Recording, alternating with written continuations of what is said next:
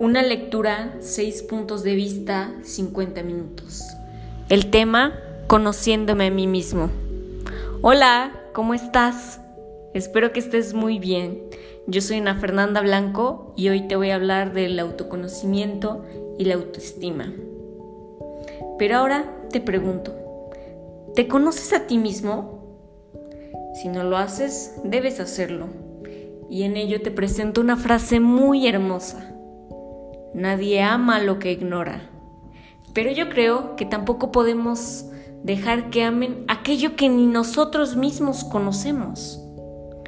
Ahí radica la importancia de una palabra mm, un tanto curiosa, rumiar. Mm, pero no hablo de las vacas, lo sé. Este punto también me llamó la atención a mí.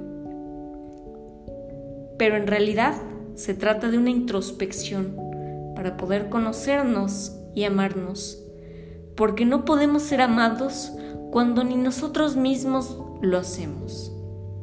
Sé que esta es una frase difícil y también confusa, pero que es necesario poder entenderla, porque cuando tú amas tus pros y eso que la gente llama contras, ¿quién te puede hacer daño? Nadie porque sabes quién eres desde distintos ángulos. El amarse es una tarea muy difícil, ¿no crees? Pero, ¿sabías que esta tarea no solo es tuya? Este fue el punto que más nos impactó, no solo a mí, sino a todo mi equipo, porque nuestro amor nace de los padres. La mañana en que nosotros leímos esto, quedamos impactados y teníamos que contar lo que vivimos. Todos hablamos de esa figura autoritaria que llegamos a concebir como viejos amigos, nuestros padres.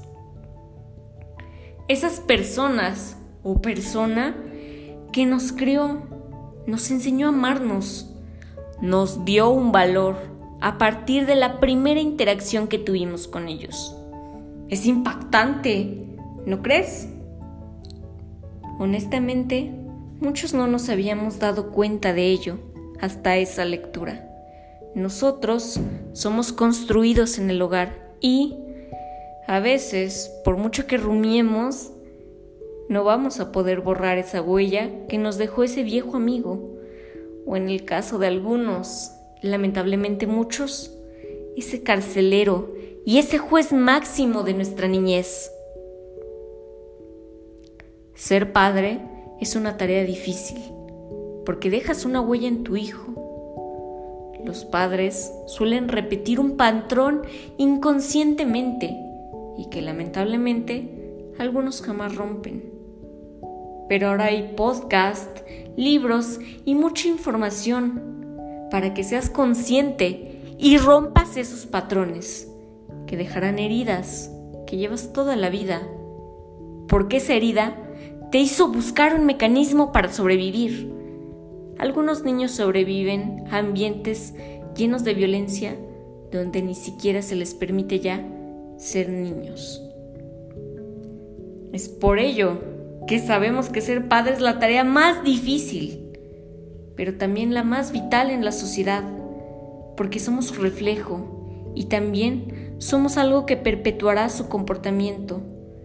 Pero está en nuestras manos perpetuar cosas buenas y alegres o cosas que dejen un mecanismo de defensa, de indiferencia o una declaración de guerra entre nosotros y nuestros padres. Pero recuerda, todo está en ti. Puedes sanar. Rumia.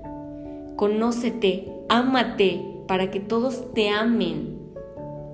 Tampoco te quiero decir cambia, porque debes de ser tú mismo pero ahí radica en que debes de conocerte para amarte. No luches, vive.